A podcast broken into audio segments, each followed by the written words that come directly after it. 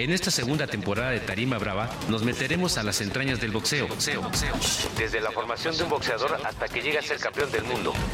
Las lesiones que sufre, el temor a la báscula, así como las tentaciones que debe esquivar para llegar a su objetivo. En una serie a 10 rounds.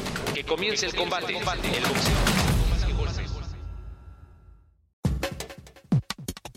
¿Qué tal amigos de Tarima Bravo? Hoy estamos de manteles largos, como decían en la antigüedad, porque nos acompaña un personajazo del boxeo que a través de su pluma escribió la historia de este bonito deporte, el señor Ernesto Castellanos. Muchas gracias Ernesto por estar con nosotros. Hombre, qué amables, con mucho gusto.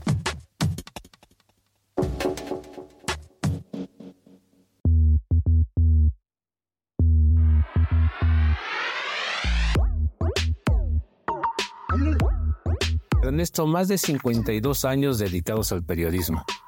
Me comentabas que el primer periódico que pisaste fue el Universal. ¿En qué año fue?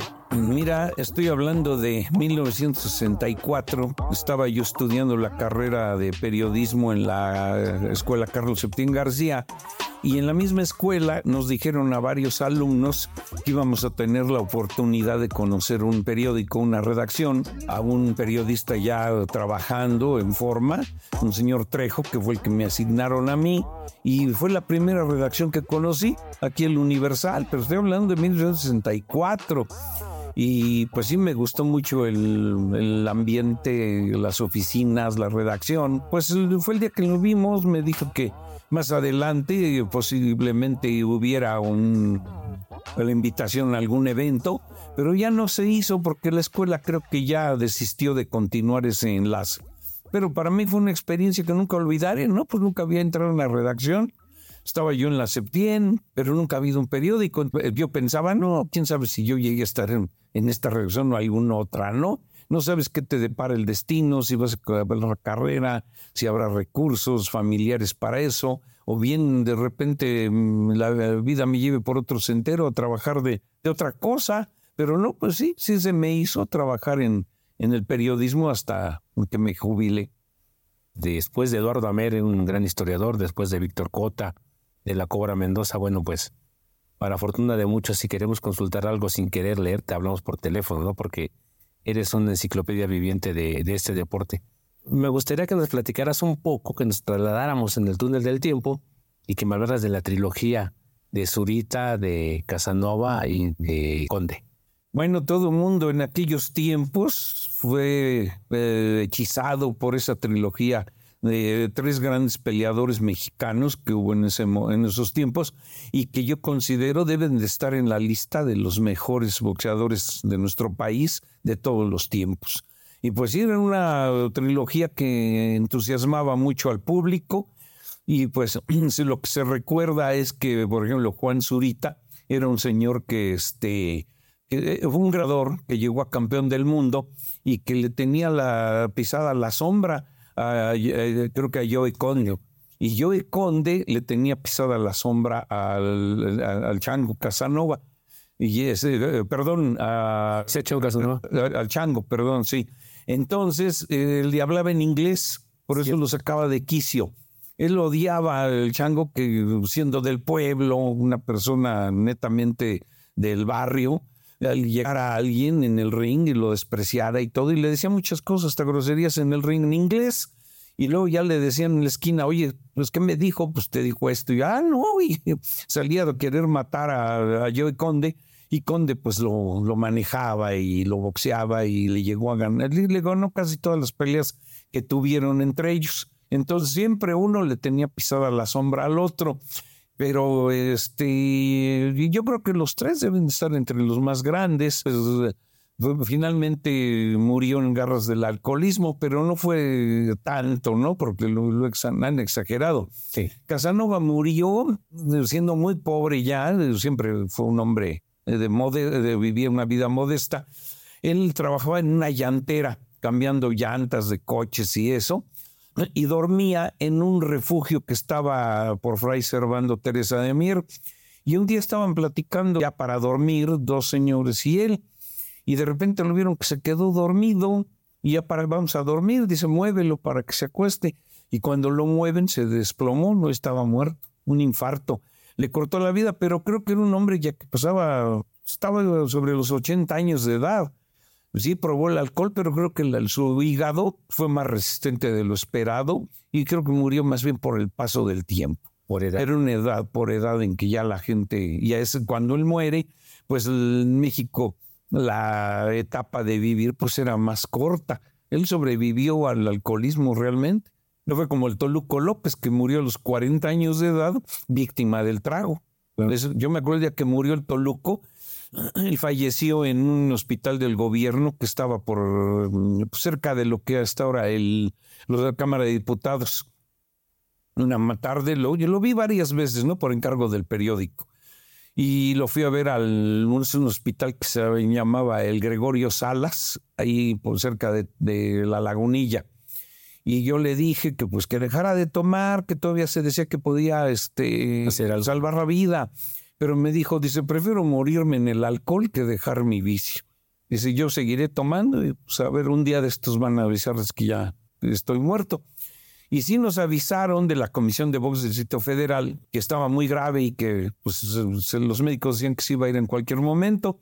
Y ahí vamos toda la ola de reporteros, a eso nos ha comido el gobierno. Y como a las 5 de la tarde un médico salió y nos dijo que, que acababa de fallecer el gran ídolo del boxeo mexicano. Y pues sí, él sigue en 40 años, se lo llevó la parca. Fíjate, Ernesto, brincaste de una década brillante a otra más brillante. Toluco López, rival en Idolatría del ratón Macías. Y por ahí andaba José Bedel. ¿Cómo era ese momento? Ya brincamos de los 30, vamos a brincar a los 50, 60. ¿Cómo era ese momento? ¿Cómo era la vida de la Ciudad de México con el boxeo, con estos ídolos? Mira, yo me acuerdo muy bien de la rivalidad que hubo entre el Toluco y el ratón. Yo considero que el más grande ídolo del boxeo mexicano de todos los tiempos ha sido Raúl Macías Guevara. ¿Por qué? Pues porque la gente lo, idolatraba, en la calle salía vivente pito y de ahí salía pues a comprar algo y la gente iba a una peregrinación permanente tras de él. Cuando él pierde con Alfonso Halimi, la gente lloraba en las calles. perdió la pelea por el título único de peso gallo. El Toluco siempre lo retó. Él quería que se hiciera la pelea de los dos más grandes ídolos y hablaban de pues hacerla en la Plaza México o hacerla en algún lugar grande, ¿no? Pero cuando varias veces varios promotores intentaron firmarlos, ellos no aceptaron. Y además fue porque una, en una ocasión se encontraron él y, el, Toluco y el ratón, y Raúl le dijo, mira, dice, no vamos a estar haciendo payasadas de que me retas aquí en la calle frente a la gente. Esto es un negocio. Y se fueron a un café a platicar y le dijo, mira, vamos a pelear siempre y cuando nos den en aquella época un millón de pesos a cada uno. Dice, porque ya platiqué con el señor Andrade, que era apoderado del ratón, y le dijo, mira, esa pelea va, pero si les pagan bien a ustedes. Si no, se van a hacer ricos los promotores y ustedes se van a llevar tortillas duras.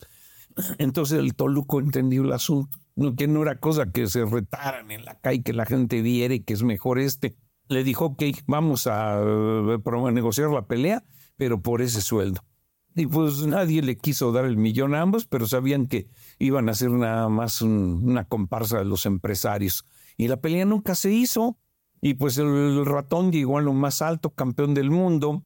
Fue un hombre muy inteligente, bien asesorado, que cuando le ofrecieron las grandes peleas, un dijo, yo ya no quiero pelear en la Arena Coliseo, en la Arena México. Quiero la Plaza de Toros, el toreo. Y hubo un relajo ahí porque decían, no, pues la gente no va a ir, que no la van a llenar. No, la van... lejos de aquel. Lejos del toreo. Estaba pues, lejos de lo que es el centro, la civilización, pero peleó allí. Y un día cuando vino la pelea con Nate Brooks por el título mundial gallo, el 26 de septiembre de 1954, se ganó el, el ratón, la gente se quedó afuera. La gente quería entrar y no, y no este, pues ya no, porque estaba abarrotada la Plaza México. Ese es un ídolo. ¿Por qué? Porque no había siquiera los medios de transporte que hay ahora. No había los medios de comunicación que hay ahora. Solamente el radio. Y la gente abarrotó la Plaza de Toros México, que es un, entradón. Obviamente, Chávez tiene el de 137.230 personas en el Azteca, pero con otro tipo de, otro tiempo. Otro tiempo, ¿no? Pero en ese momento alguien que no penetraba más que por la radio y que se iba a su, tradicional peregrinación de la glorieta de el Albillo a la Basílica y que la gente se le adhería, pues alguien a la que la gente admiraba. ¿Por qué? Porque era un buen hijo. Buen bailarín, no fumaba, no tomaba, respetaba a su mamá por sobre todas las cosas. Era el, ejemplo que cualquiera, cualquiera quisiera tener de hijo, ¿no? ¿Cómo era ese fenómeno? Pues mira, también eso lo hemos platicado varias veces y no hemos llegado a un veredicto unánime. En México, ¿quién es ídolo? El ratón, porque era una persona ejemplar. Pero el Toluco lo fue también, y el Toluco era todo lo contrario. Era borracho, mujeriego y jugador, y era eh, del pueblo que se metía a la piquera y ahí se embriagaba hasta que... Y sin embargo, fue un idolazo. Y así anteriormente fue Casanova, del corte de, del Toluco López. Entonces, son dos pues, eh, sentidos opuestos, sí. Entonces, pues realmente tienes que llegar a la situación de que ¿por qué es ídolo uno u otro? Porque el pueblo así lo, así, lo quiso. ¿Por qué es ídolo eh, como equipo de fútbol las Chivas? También el pueblo se identificó con ellos. Ahora después llegó, bueno, el América también, pero como que el Guadalajara arrastra más pueblo, más pueblo, más barrio.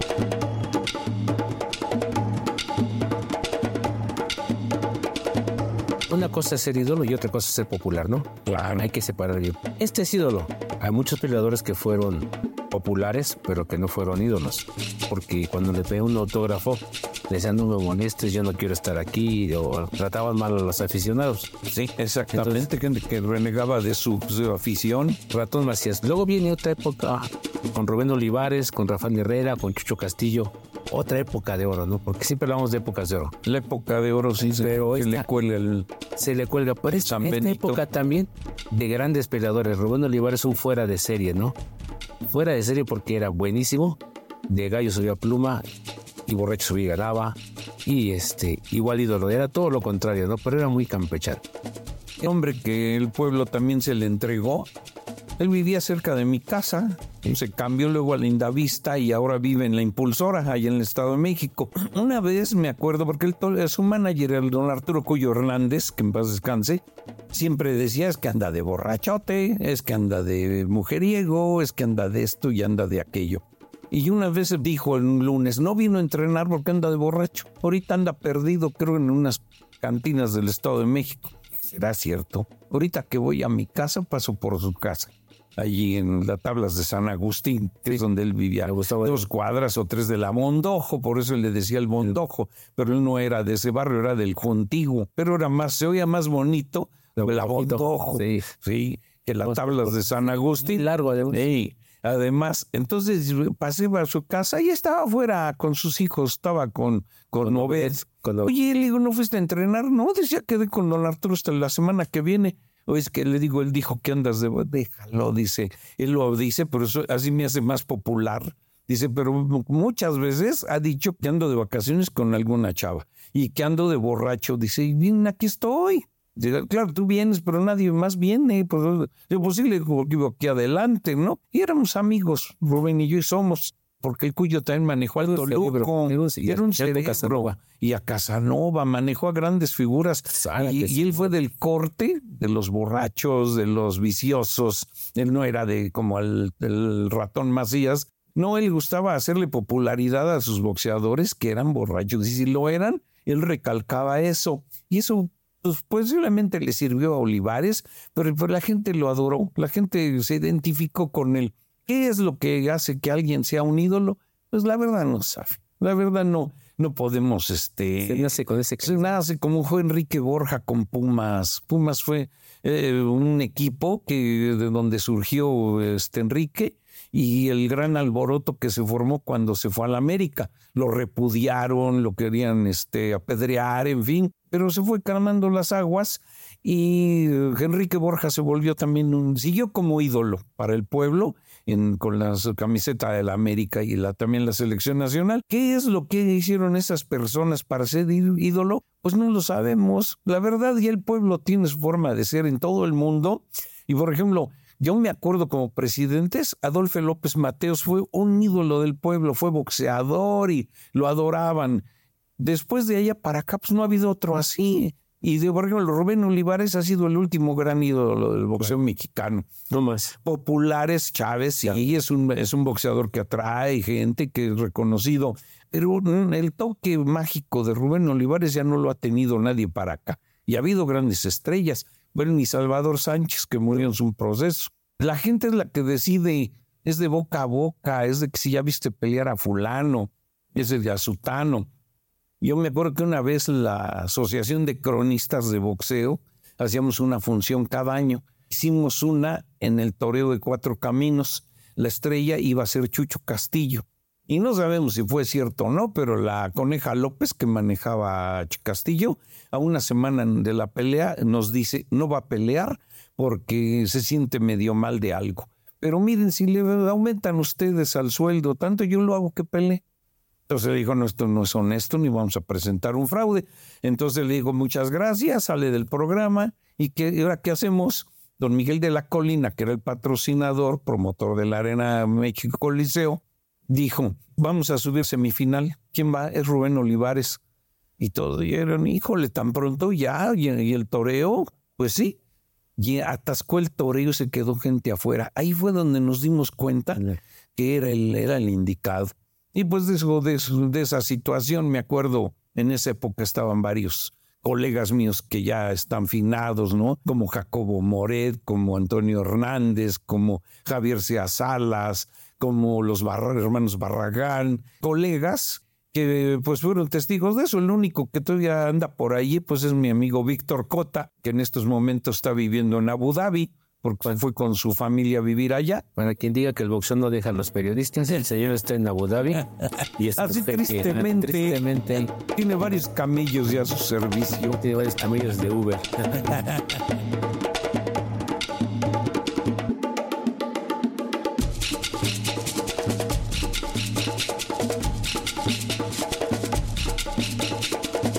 Oye, Ernesto, ¿podría retratarnos esta época desde los 60, principios de los 70 con Olivares, la juventud, cómo se divertía. ¿Qué más sabía? Era el boxeo, sí. Era una religión del boxeo porque se convergían todas las clases sociales, ¿no? Pero ¿qué más sabía? ¿Quiénes eran los, los ídolos del cine, de la música? Ya hablaste del presidente López Mateos, que fue quien fundó el consejo y quien hizo muchas cosas buenas por los peleadores. Pero esa parte, ¿qué hacía la juventud de ese tiempo aparte del boxeo? ¿Quiénes eran los ídolos en las diferentes ramas de la cultura mexicana? Bueno, yo me acuerdo de aquellos tiempos que lo viví incluso, este, que la juventud se dividía en, en el aspecto musical en, en varias cosas, ¿no? Por ejemplo, había los joyos funky, yo asistía a ellos porque me gustaba el rock de ese tiempo y me acompañaba mi esposa porque pues éramos novios y nos gustaba ir a ver esa música. Entonces íbamos a lugares como el Salón Chicago, que es de Peralvillo, como había otro que estaba allá por lo que era otro talismán, había una bodega que la hacían para conciertos de rock y allí pues se atascaba, la, apenas podías dar un paso por ver a los grupos, por ejemplo, ahí vi al pájaro Alberto, ahí vi a, este, a los Duk Duks, ahí vi a este, ahora verás, el, el, in My Mind, que después se pararon y se quedó el Tri de los Milchorena y el otro, el, el, tri nada más, pues se quedó como ahora lo vemos ahora con Alex Lora y veíamos un chorro de grupos, la, División del Norte, este, la Tinta Blanca, este, pues, ¿qué te puedo decir? ¿Cuáles otros? El Enigma, el Amor. Todos esos daban concierto cada domingo o cada sábado y pues ahí íbamos buscando.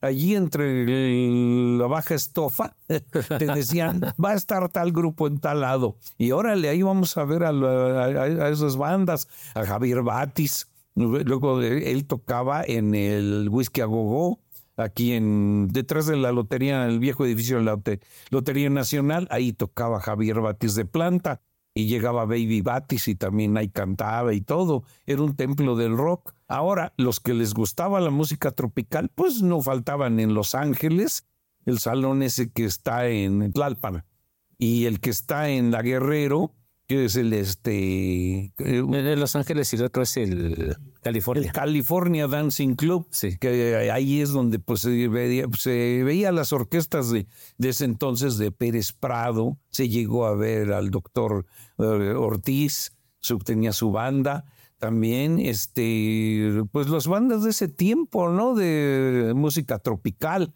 Ya no me recuerdo de muchos que existían en ese tiempo, pero pues también congregaban a mucha gente. Y eran los tiempos en también los setentas en que había cierta represión al, para el rock por los sucesos del 68 y que luego en, en, en agosto de no, septiembre del 71 vino el Festival de Rock de Avándaro. Yo en el periódico estaba en el esto y les dije al director, me gustaría ir a cubrir el, el evento. Y dice, bueno, mira, dice, va a ir Marco Antonio Alfaro, él lo va a cubrir. Pero pues ve tú y que cada quien que dé su, su impresión. Y me fui con dos amigos de la secundaria y este, nos fuimos en mi carcacha y eh, al festival que iba a ser de rock y ruedas. Iba a ser de ruedas porque estaba una pista para hacer carreras de autos. Iba a haber también de motociclistas, de motos. Y este, estaba una explanada para el festival de rock. Entonces, cuando llegamos a la una de la tarde del sábado, del día del concierto, y ya estaba lleno, eh, todos los carros agarraron de estacionamiento la pista de las carreras. Y pues ya, anunciaron, ya no va a haber carreras porque ¿en dónde? Pues ya ni modo, y de motos igual, pero los otros motos nos fuimos a, la, a ver el concierto. Estaba anunciado de comenzar a las 8 de la noche con, eh, con eh, quién eran los Duk Duks, abrieron.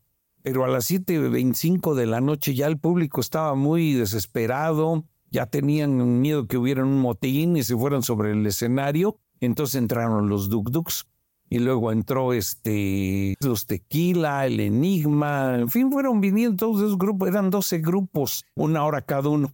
Pero como eso a la una de la mañana se vino una tormenta, van a ver dónde te protegías y suspendieron el concierto. Lo reanudaron como a las tres de la mañana, pero ya muy, ya es la gente cansada. Cerraron dos o tres grupos y ya este, a las siete de la mañana creo ya le pararon y vámonos. Y este, y empezó el éxodo. Para allá hicimos como tres horas de, de aquí de la ciudad al sitio de Avándaro y el regreso hicimos de las 8 de la mañana y llegamos aquí 8 de la noche.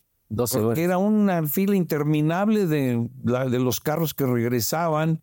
Calculo las cifras que dieron, medio millón de personas. Y fue el gran festival que se hizo en México de rock. Y ya llegué aquí a México, les dije cómo estaba el asunto, pues ahora le tu nota. Y si Alfaro sacó su nota y este, yo saqué la mía.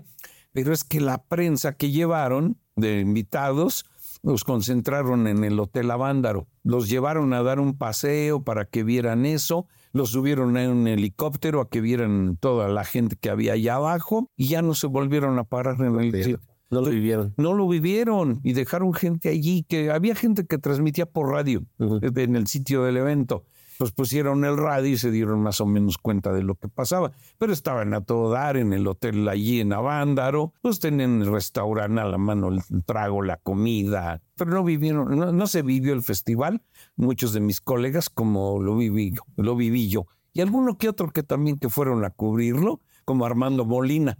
Pero Armando Molina era periodista y era cantante de la máquina del sonido. Y él me dijo que iba a cantar allí. Ya murió hace poco Armando. Estaba anunciado Javier Batis y no llegó, se quedó atascado en el tráfico de ir al, concierto, no participó. Ahora me gustaría que retrataras, por ejemplo, el gimnasio Viejo Jordán, que después se convirtió en Torre de Cristal y que ahora ya es un centro de, venta de artículos. Pero el Viejo Jordán, el gimnasio Avenida, que me platicas un poco, el Hotel Virreyes, ¿no? ¿Quiénes estaban? ¿Dónde? ¿Quiénes estaban en el Reyes? ¿Por qué se iban a la avenida? ¿Quiénes estaban en el viejo Jordán que era de cuatro pisos? Si me puedes retratar esa parte, porque eran baños, finalmente eran baños con duele y baños de vapor que sudabas a, a morir. Mira, yo, cuando yo empecé en 1965 a escribir en El Sol de México, en deportes, lo primero que me mandaron fue a fútbol y a boxeo. Entonces, casi de lunes a viernes, mi, el traigo mío y de muchos colegas, todos los que cubríamos boxeo en ese tiempo, era de llegar al, viejo Jordán, que ya desapareció. Era un lugar ya muy viejo, antiguo, el edificio, pero tenían su gran, un gimnasio muy grande y la parte de arriba la ocupaba el Cuyo Hernández con sus peleadores y en la parte de abajo estaba Lupe Sánchez, este, el tío Canseco, este, ahora verás, José Arana, este, eran muchos managers los que estaban allí, Ernesto Gallardo, mi tocayo, y llegabas, era un lugar pues maloliente, feo, la duela ya muy vieja, tenía dos rings, y, y pues sí estaba entretenido ir a ver allí a las grandes figuras, ¿no? Y ahí entrenaba Medel, ahí entrenó Veraz, Álvaro Gutiérrez, entre Julio Guerrero, en fin, tantas figuras del boxeo, ¿no? Que ahí el centro de los grandes estrellas de nuestro boxeo, allí entrenaban. Y pues nosotros pues llegábamos a hacer la, la reporteada, la chacaleada, porque íbamos a sacar notas de allí. Si querías una nota había que ir allí. Y era lo mejor para un periodista porque te fogueabas, hacías el oficio allí en ese gimnasio. Aquí quiero hacer un paréntesis. Cuando Ernesto dice maloliente, imagínense ustedes que llegan a un lugar que huele a sudor, papatas, aguantes apestosos. Todo muy... A polilla. Y sin ventilación. A humedad, cerrado y, arriba unos baños de vapor. Imagínate. Cóctel de olores que sin embargo el olfato de los periodistas se acostumbró porque ir todos los días y era muy común estar en ese ambiente entrevistaba uno a los peleadores, se saludaban con las vendas llenas de sudor y malolientes porque se quitaban el guante, ¿no? Esa parte que la gente a veces ahora no, no lo va a comprender porque los gimnasios han cambiado mucho, pero en ese tiempo era muy bonito ir a ver 20 estrellas de boxeo que eran ídolos, o no ídolos, pero eran estelares en la Arena México, en la Arena Coliseo, en funciones de, de miércoles y de sábado, ¿no? Era cuando, desde el lunes, cuando yo empecé, todavía daban funciones los lunes en la Coliseo Luego daban el miércoles y cerraban el sábado con una función más. Hervía de boxeadores los gimnasios, entonces había que dar salida a toda esa calidad de esos muchachos para que no se quedaran sin pelear. Estabas viendo, ejemplo, concentrados en el mismo momento, sudando y haciendo ejercicio, unos 30, 40 elementos. Entonces tú dirás si no se concentraba el mal, los malos olores, pero te acostumbras a eso. Y incluso subías unas escaleras y estaba la oficina de Lupe Sánchez. Claro.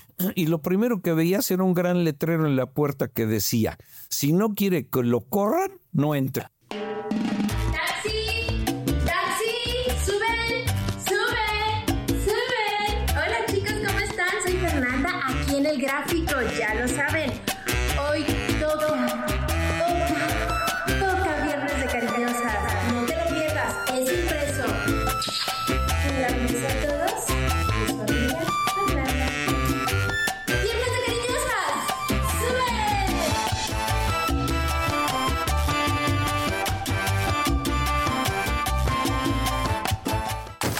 Después de que terminaba uno del Jordán como a las 12 del día, a la una de la tarde, nos cruzábamos al Hotel Virreyes, un hotel que formaron por asalto la, la, cubaniza que llegó huyendo de Fidel Castro del comunismo cubano. Y ahí encontré, ahí vivía Cuco Conde, que era el apoderado de, Mantequilla Nápoles, de Ultiminio Ramos, Manolo Mora, Baby Luis, el Chico Belis. Eh, un tiempo estuvo allí Robinson García y luego se fue a vivir a Francia a seguir peleando.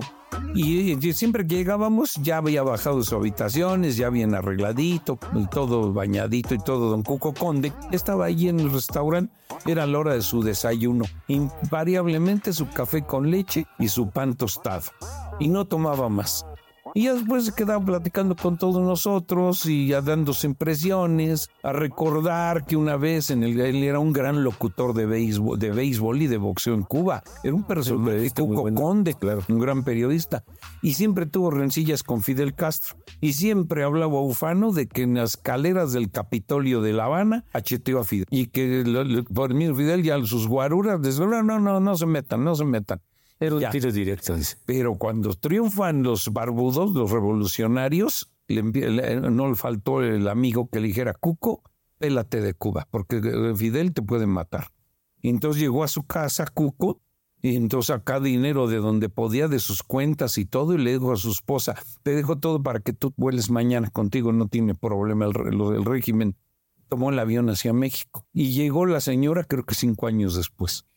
Confiscaron propiedades, su dinero y agarró el Virreyes para vivir allí en un hotel de mucho sabor. Sí, ahí llegabas, ¿no? Y estaba Cuco con nosotros, de repente llegaba Mantequilla y Cuco, que mira, que necesito esto, que aquello. Llegaba Ultiminio y nos decía que iba a tocar con su grupo de, tropical ahí cerca y un tipazo, ¿eh? Mantequilla era más eh, este, reservado. más introvertido. Más introvertido. En cambio, Ultiminio Ramos siempre fue una sonaja.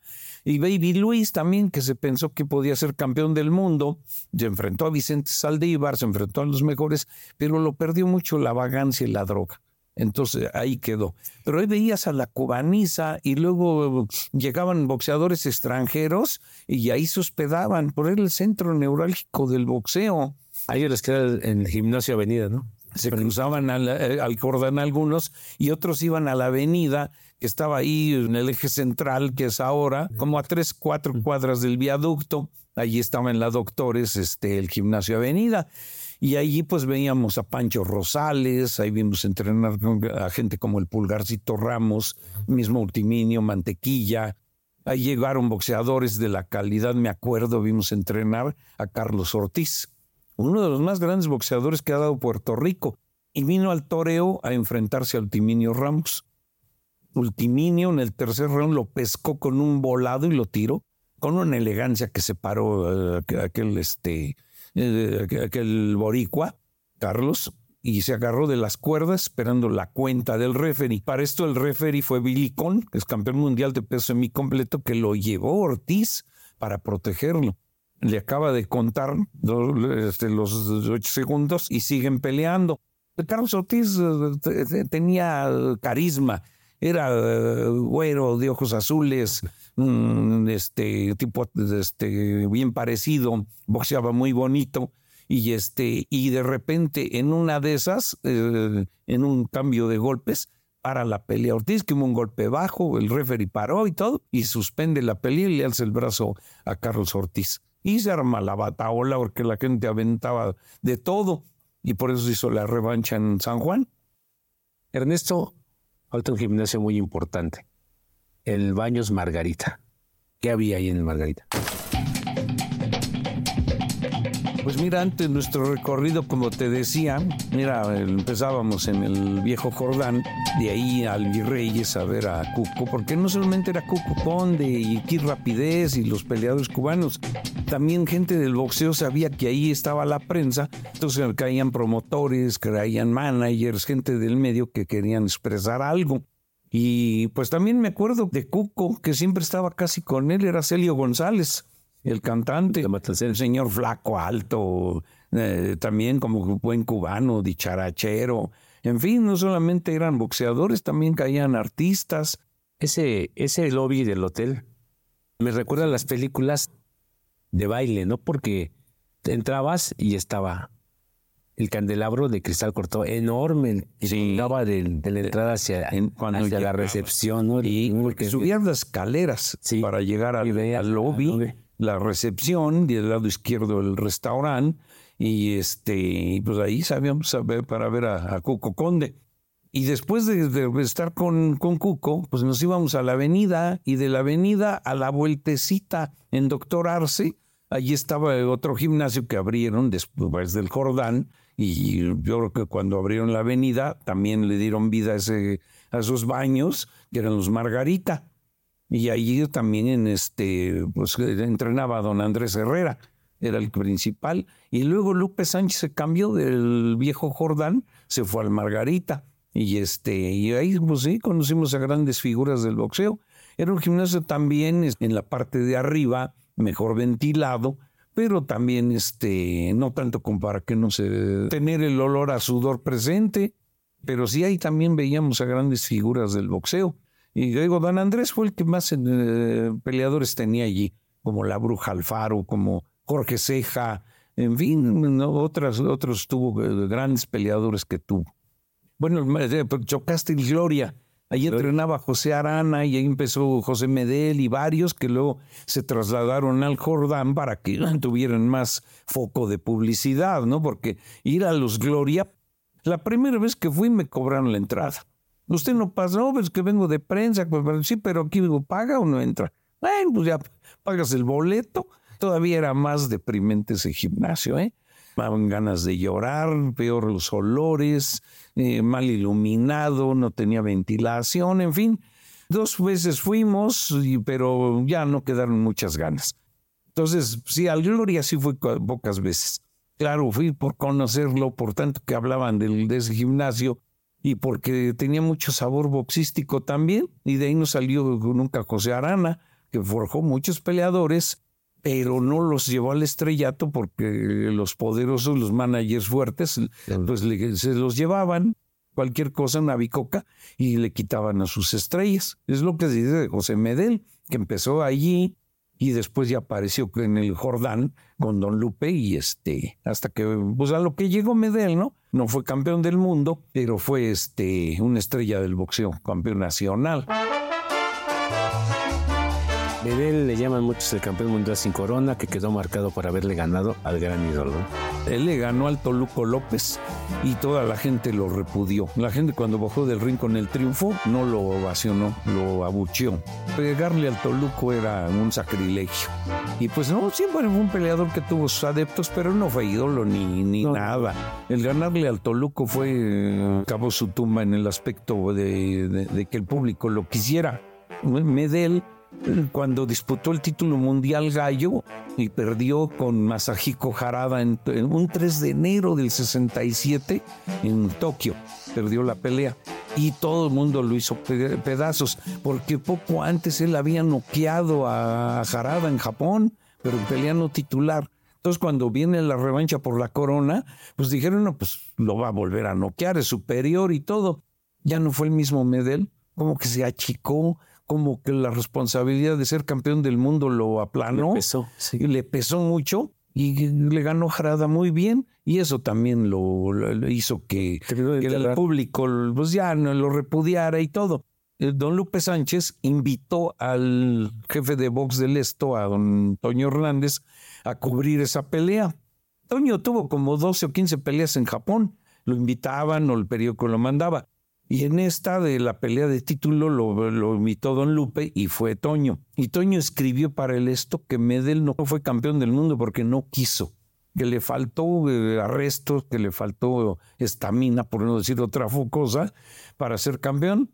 Uh, para eso le costó un broncón con Medel y con Don Lupe. Y Don Lupe le dijo, ya no te vuelvo a hablar y no te vuelvo a invitar. Pues sí, pero primero está mi trabajo. Claro. Y además Toño pues no se inmutó porque pues, Medel ya con esa pelea ya se, había se, había acabado para el boxeo grande en Japón. Porque Medel tuvo como unas ocho peleas. Ahí sí lo querían. En Japón lo adoraban.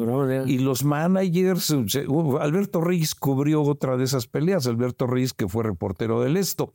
Él cubrió en Japón y dice que los managers llevaban a sus pupilos novatos a ver entrenar a Medel para que aprendieran que, pues la clase de Medel, cómo metía el gancho al hígado, el cruzado de derecha y todo, lo llevaban como una escuela. Los, los peleadores jóvenes, los managers, los llevaban a ver a, Medel.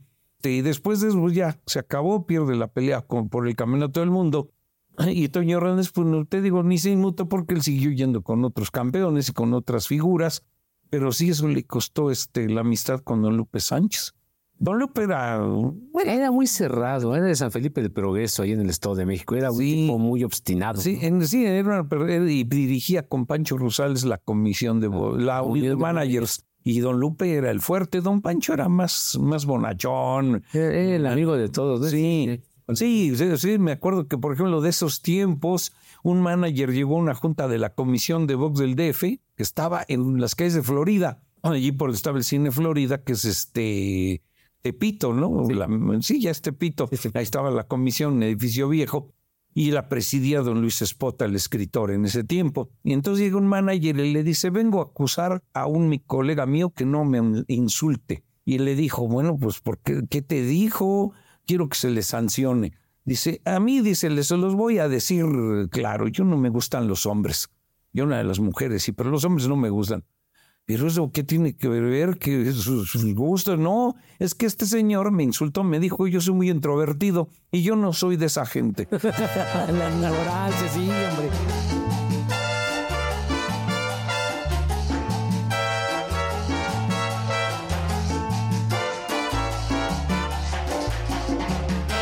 Oye, pero retomando esto de los baños. Los 80 finales de los 90 viene una crisis de agua en la Ciudad de México una crisis de boxeadores porque cierra sus puertas la empresa de box. Viene una crisis por la contaminación que había en aquel tiempo. Entonces empiezan a cerrar los baños, ¿no? Los Granada, el Atlas también tenía sus baños. Todo en el Atlas, entonces, sí. Camelia. Sí, Sarpi Camelia frente al mercado Martínez de la Torre. Ándale, Guerrero. Sí, sí, sí. Muy... Entonces cambian los gimnasios. Cierran, cambian la forma de hacer boxeo incluso. Eran arenas, el Cortijo, la Pista Arena Revolución, la Coliseo, la Arena México y en fin, en otras ciudades del país. Pero cambia a salones de baile. Precursor de ello fue el torneo Cinturón de Oro. Después de tres, años lo hizo después en la Boom, ya desaparecida que estaba en el toreo. Ah, la discoteca. ahí hacían boxeo, ahí llegaron a hacer boxeo, sí. Y el cinturón de oro. Luego se van al Salón 21, al Cuervo, a la Maraca. Y en lugar de cubeteros aparecen los meseros. ¿Qué les sirvo? Cuando el cubetero tradicional, como el gato que tú y yo conocimos ahí en la Arena Coliseo.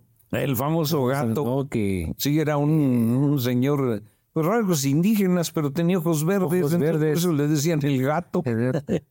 llevado como el sol, llevado como el sol, pintoresco. Un ah, pero un tipazo, ¿eh? Un personaje de, de, la Arena Coliseo que siempre estaba ahí como los apostadores que se perdieron, ¿no? El cambio de la arena, los apostadores que estaban ahí en la México, en la Coliseo, y de repente se van a los salones y desaparecen los apostadores. Dejan de ir.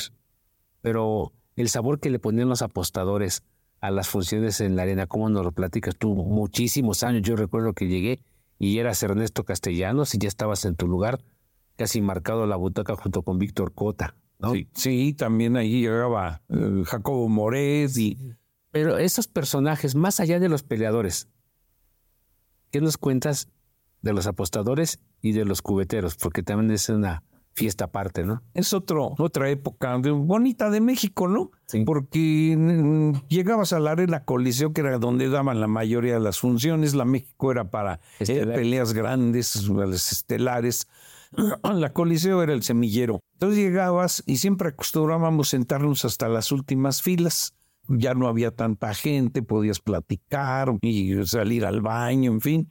Las primeras dos, tres filas estaban ocupadas por estos señores, por los apostadores. Se levantaba uno y recorría las filas para, viene tal pelea, entonces, pues, ¿cuánto para, en favor de fulano? ¿Cuánto en favor de sutano?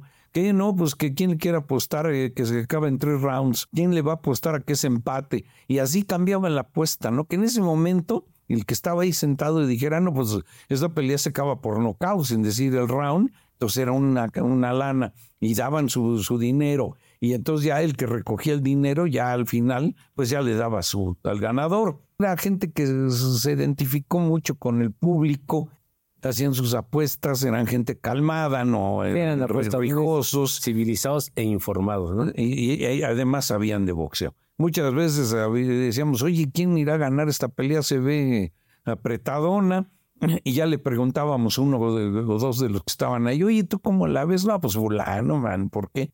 Porque mira, en la pelea se enfrentó con el gato quién sabe qué y empató. Y con fulano, pues esto, pues hoy debe de ganar porque su rival, mira, viene de tres peleas que se vio muy mal, una se la regalaron, entonces hay que meterle la lana a este. Y no se equivocaron, se equivocaron poco, ¿eh? Sí, sí. Sabían de boxeo, pero vaya, si, si vaya que estaban enterados. Eran épocas que se perdió esa costumbre de la caja de, de, ponían en el centro del ring una caja que tenía brea para que el boxeador no se resbalara.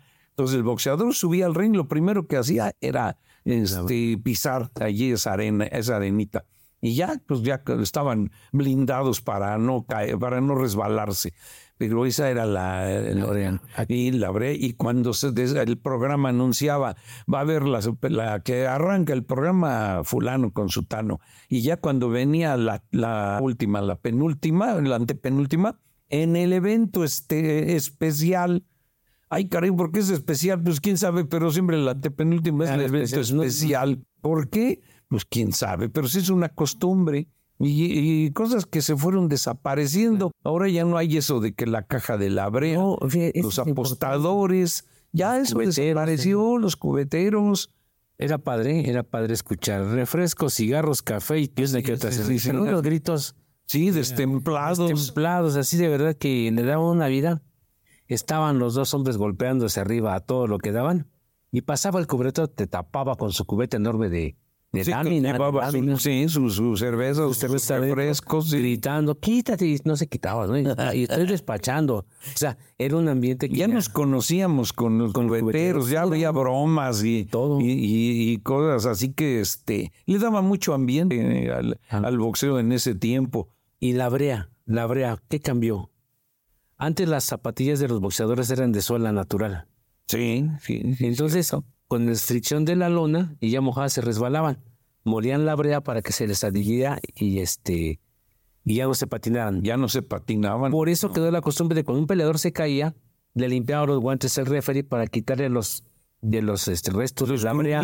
¿no? Para que de la brea, sí. Ahora ya son suelas antiderrapantes, son lonas de algodón, ya cambió mucho el, la forma de, de, esa parte porque es tecnología que avanza en el boxeo. Otra cosa, otra cosa, sí que ya desapareció. Los guantes los ponían sobre el ring en el estelar, era una ceremonia increíble porque subió el peleador con su toalla, ojalá que se imaginen la toalla, en el pecho la bata elegante, se sentaba en el banquillo, ponía sus manos en las cuerdas, ya vendado, llegaba el manager y en lo que estaban anunciando le comenzaba a poner los guantes y le ponía los guantes, los sujetaba bien con la agujeta y nada más era un pedazo de tape para tapar los ojillos de la agujeta para que no que no para al rival. Ahora ya le ponen a toda la muñeca el, el, tape. El, tape ya cambió. Ya, cambió todo eso totalmente. Era una ceremonia de ver al estelar y el estelar volteando. A, imagínense en la esquina con los brazos abiertos, volteando a ver a los apostadores, al público, a su familia, ¿no? A los comentaristas. Era una, un sabor increíble que, que se ha perdido un aficionado que se hizo famoso, o no sé si serían varios, pero sí era la voz de él, que se sentaba en la parte de arriba, allá en el primer balcón, y siempre en cualquier momento empezaba a gritar, dale vuelta, negro, dale vuelta. Era diciéndole al que del calzón negro que danzara alrededor del rival. Ya era su grito acostumbrado. Y una cosa trágica que me tocó ah, presenciar, la muerte del tío Jiménez. Resulta que peleaba el, el, conejo Casas, no me acuerdo con, con, con el Cuyito Hernández. Entonces la pelea se fue a la decisión Iba ganando el conejo. Sí, el conejo ganaba, y, eh, pero por la cortada, el doctor, el doctor Horacio Ramírez determinó que la ahí se acababa la pelea y entonces no ganaba este el conejo, ¿verdad? ganaba el cullito. Tronó a los apostadores. Y, los, y tronaron los apostadores. Entonces yo me acuerdo que estaba fijamente viendo la escena del tío Jiménez sube al ring atender a su peleador, que era el conejo, ¿verdad? Y le estaba quitando los, los guantes y entonces de repente que vemos que se desploma hacia adentro el tío Jiménez, Roberto tío Jiménez, y vimos que cae, dije, pues un infarto, ¿qué pasó? Subió corriendo el doctor Horacio y le puso la cabeza en su rodilla y ahí, ahí falleció, un balazo en la, en la espalda. Incluso lo último que, su estertor último del tío fue que vomitó algo así como carne roja.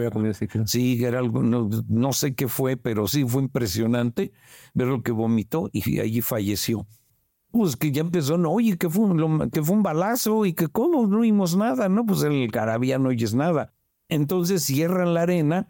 Bueno, yo lo que hice fue hablar directo a Matus, que estaba en la redacción. Son Matus acaban de matar a, a un entrenador no, la fría, ¿cómo fue un balazo? Le digo, pues esté allí, dice, lo espero hasta la una de la mañana, ¿eh? Si no me echa un telefonema y nos vamos con eso. Que el fotógrafo, si aquí está, pues lo que puedan sacar, órale. Y ya queríamos salir cuando no nos dejaron salir, cerraron la policía la puerta y iban a esculcar a cada uno de los aficionados y prensa y entrenadores, todos los que estábamos allí. Entonces empiezan a filtrar y encontraron tres pistolas, no una, allá arriba de gente que traía armada y cuando ve el suceso dicen, vaya que fui yo y la echaron debajo del asiento y se fueron. Y el asesino se fue allí también. La bola. Y pues ya acabó todo y nos revisaron, vieron que no había pues ya más delito que perseguir allí. ya se llegó una ambulancia, se llevaron el cadáver, el doctor Ramírez se fue con él para las pesquisas y lo que iba a ver, y tiempo después fue cuando ya salió que al tipo este lo localizaron en Querétaro, trabajaba en una vulcanizadora, se fue a refugiar allá y ahí lo agarraron. Y por qué sé cuántos años de prisión, pero yo creo que ya salió. ¿Desde cuándo? Yo creo que no sé, estará vivo, no sé. Además, quién sabe qué sería, pero sí es esa parte del boxeo, del romanticismo y del terror, ¿no? Porque cuando la gente protestaba, estaba enardecida. Imagínate la arena coliseo, que es un embudo. Es un embudo, seis mil personas le caben. La gente protestaba gritando, pegando, porque pegaban en, la lámina que estaba arriba. El balazo no se escuchó. No se escuchó, para nada. Para nada.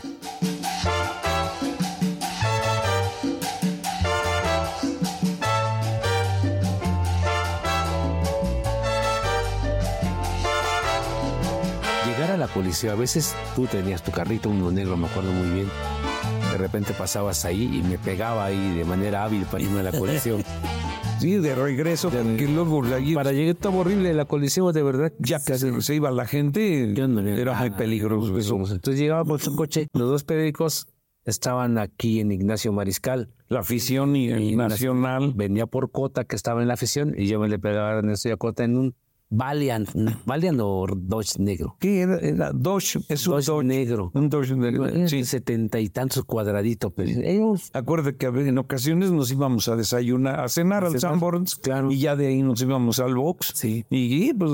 Era una. Y platicar anécdotas como lo que estamos recordando ahorita. Es, era un, un ritual para nosotros. Con Cota, que Cota es un señor de verdad que yo creo que sí, cuando nació el boxeo él estaba ahí, él sabe mucho, tiene muchas anécdotas, trató con muchos peleadores, campeones del mundo de México y de todas partes del mundo.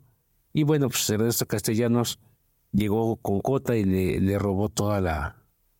Le, robó, digo esto de, buena manera, en buen, de absoluto conocimiento y este... Y es esta parte de lo que estás platicando de la historia del boxeo, que pocos hablan, ¿no? Entonces, el boxeo es así, no, el boxeo no era así. El boxeo es lo que tenemos ahora, se ha vuelto un poco más elitista. Ahora administran carreras. Antes no, peleabas con el mejor o no peleabas. Si querías subir, si querías subir de 4 a 6, ibas con el mejor de 6. Si querías subir de 6 a 8, con el mejor de 8. Y ya a 10 peleabas con el mejor. Ahora ya es una administración de carrera que le llaman, que comenzó desde con Chávez, desde con Ricardo López, no es de ahorita. Les iban escogiendo rivales acorde a su estilo, porque también es una ciencia buscar peleadores de acuerdo al estilo, ¿no?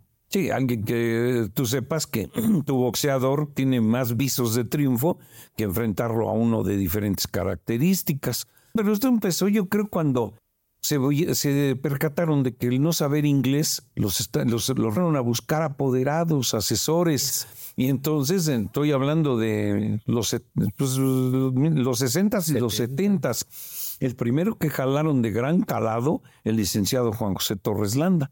Y entonces le tomó la, la dirección, la, batuta, para manejar al Pulgarcito Ramos, para manejar a este Salvador Sánchez, a Chucho Castillo, en fin, a una gran cantidad de peleadores. Un señor y era un empresario. Era una persona que no venía como otros que luego surgían, que venían para explotar o robar al boxeador. Eran empresarios de gran, de gran calado, de mucho dinero, que les gustaba el boxeo y que podían proyectar eso muy bien al, peleador. Los managers para pedir una audiencia con parnazos hasta temblaban.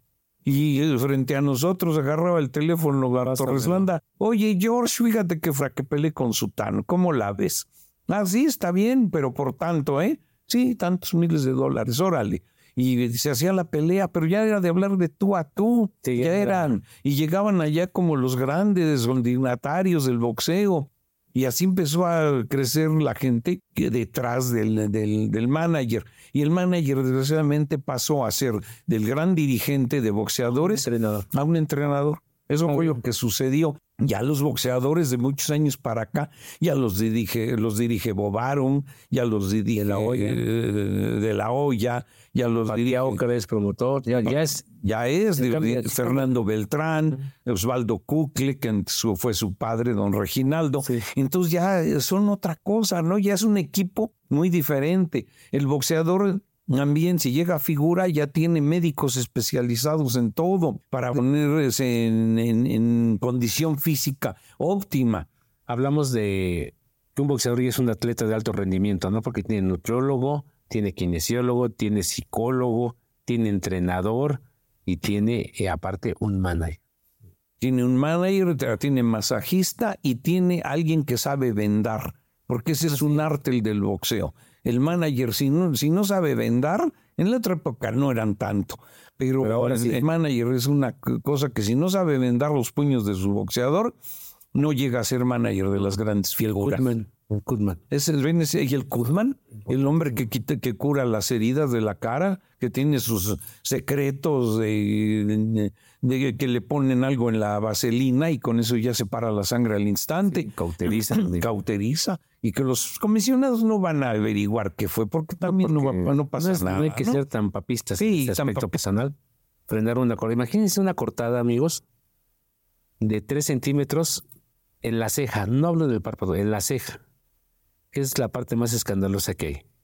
Llega el peleador con la cara tinta en sangre a la esquina, le echan agua, le limpian bien, le ponen ese secreto, vaselina, le limpian, le, le ponen hielo, le vuelven a poner vaselina y sale sin una gota de sangre hasta que le vuelven a pegar. Y ahora usan una plaquita que no sé si en frío o qué tiene. Una plancha. Una plancha. Ah. Y con eso, en frío creo. En hielo, la tienen. En hielo y con eso cauterizan de inmediato la, la herida. Entonces, pues son otros tiempos, nuestros managers de, de la época dorada, de los 40, los 50 y lo que siguió, pues no llegaban a tan profundo. Esto fue porque se revolucionó el boxeo y empezaron a entrar a los equipos gente pues de otro de otra sapiencia, ¿no? Como Salvador Sánchez lo entrenaba el, el, Patillas Huerta, pero también estaba allí el médico de planta que era el doctor Valenzuela y aparte de eso pues estaban gente que sabía de boxeo, como usted digo, es don Juan José Torres Landa, que por fortuna todavía está entre nosotros, ya bastante grande, pero, pero, fue un parteaguas en el boxeo mexicano.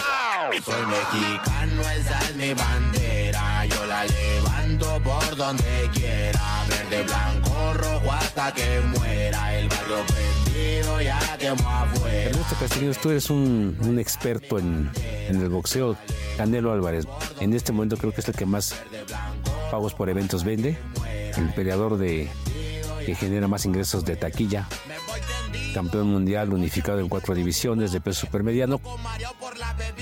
Canelo ha despertado muchas suspicacias porque ha tenido enfrente a muchos retadores que no han dado el, el, grado de que decirlo los puede poner en peligro. Ha tenido muchos adversarios que no han sido nada fuera de lo común, no han sido grandes del ring. Y pues la verdad, el único grande del ring que tuvo enfrente fue Mayweather y perdió. Y luego se enfrentó a uno que le llevaba mucho peso, que fue Vivol el ruso, y también perdió. Si el Canelo no lo que no noquea, es donde lo van a vapulear, porque le van a decir que no, puede, no pudo noquear a un rival que estaba tan lejos de él en el peso, que no tiene las grandes cualidades, que viene de una actividad muy, pues de mucho tiempo, y que no lo noquee porque ya en la pasada pelea del Canelo peleó en Guadalajara y era un rival propicio para poder este, noquear y no noqueó.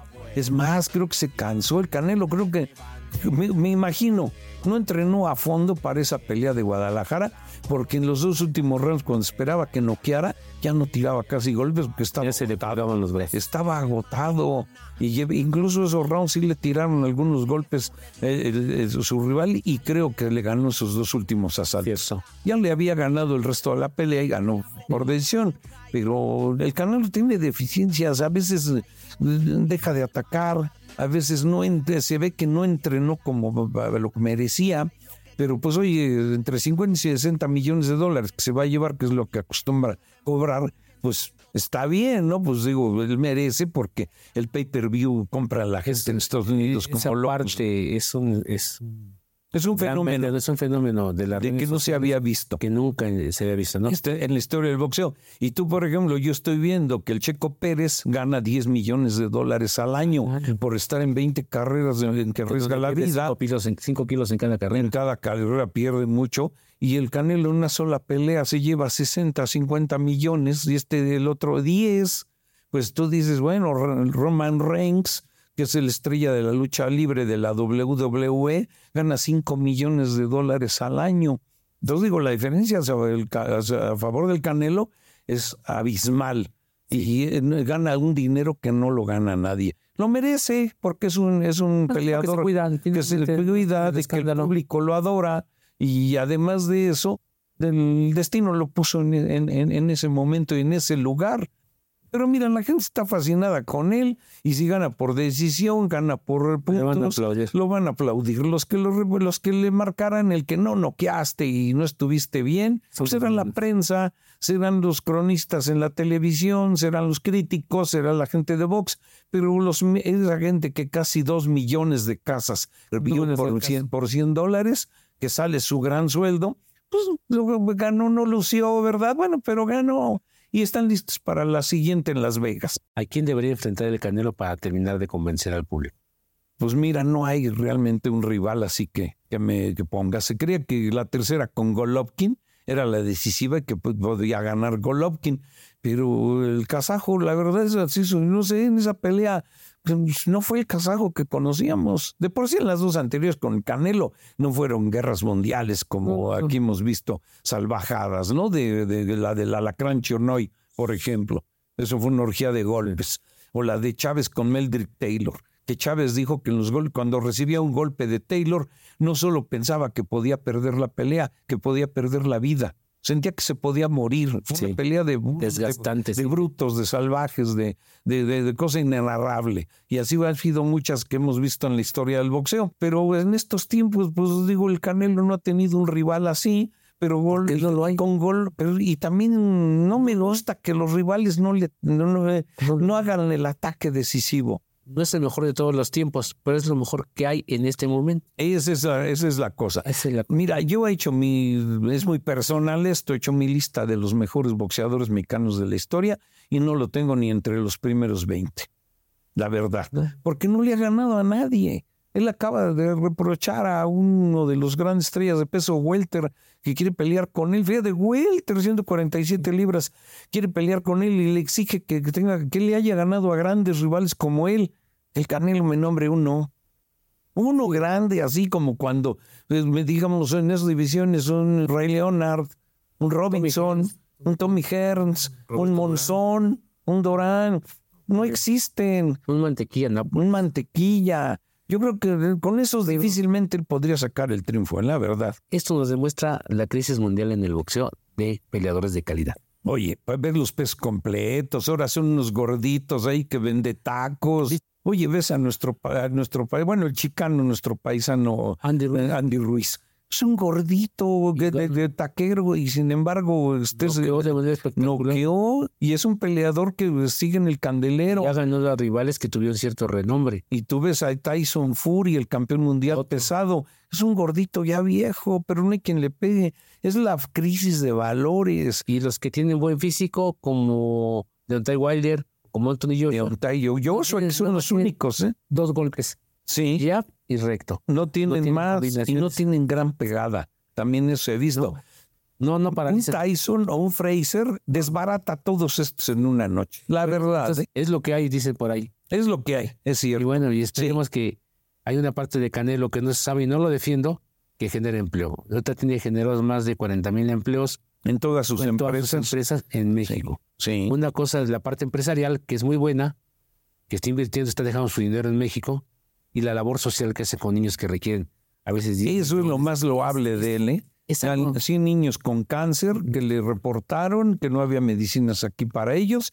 Él dijo, ahí está el dinero. A una niña de nueve años en Dakota del Norte con el mejor médico del mundo. Bueno, un equipo grande, le cambiaron los dos pulmones a la niña y ahí está viva.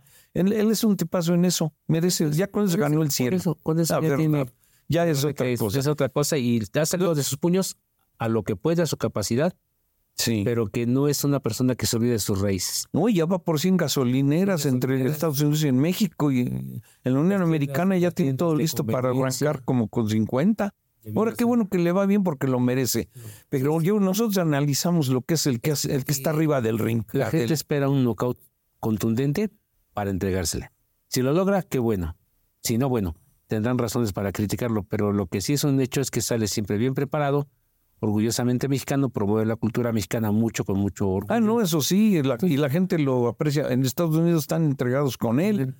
Ya viste, le pagaron creo un millón de dólares por aparecer en una última pelea de boxeo y apareció cinco segundos, con su esposa. Y un millón de dólares. Sí, cinco un millón por estar allí. Pues es una mina de oro. Sí. Como nunca había habido. Es un rey Midas con guantes. Bueno, porque sí lo merece.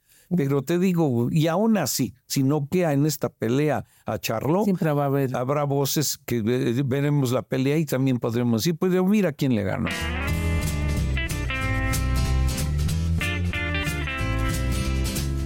Amigos de Tarima Brava, es un placer enorme tener a una persona que de su puño y letra narró las historias del boxeo, hablando de Olivares, de Castillo, del Jíbaro Pérez, del Maromero Páez, Chávez, Juan Manuel Márquez, Paquiao, que viajó a todas partes del mundo para cubrir y dar su punto de vista de una pelea, porque él no solamente hacía una crónica, hacía también una crítica de los combates para que los lectores del periódico al cual sirvió 47 años, que se dice fácil, es un nómada del, boxeo, de la ciudad, de la vida, que afortunadamente se conserva muy bien porque es una persona que no tiene vicios y que hayas estado con nosotros, Ernesto, de verdad que es algo placentero recordar y ojalá que la gente que nos escuchó, que se lo haya imaginado, porque insisto, platicar contigo es hacer magia con la palabra y ha sido un placer, amigos de Tarima Hablaba, yo te agradezco mucho, Ernesto, por haber estado con nosotros.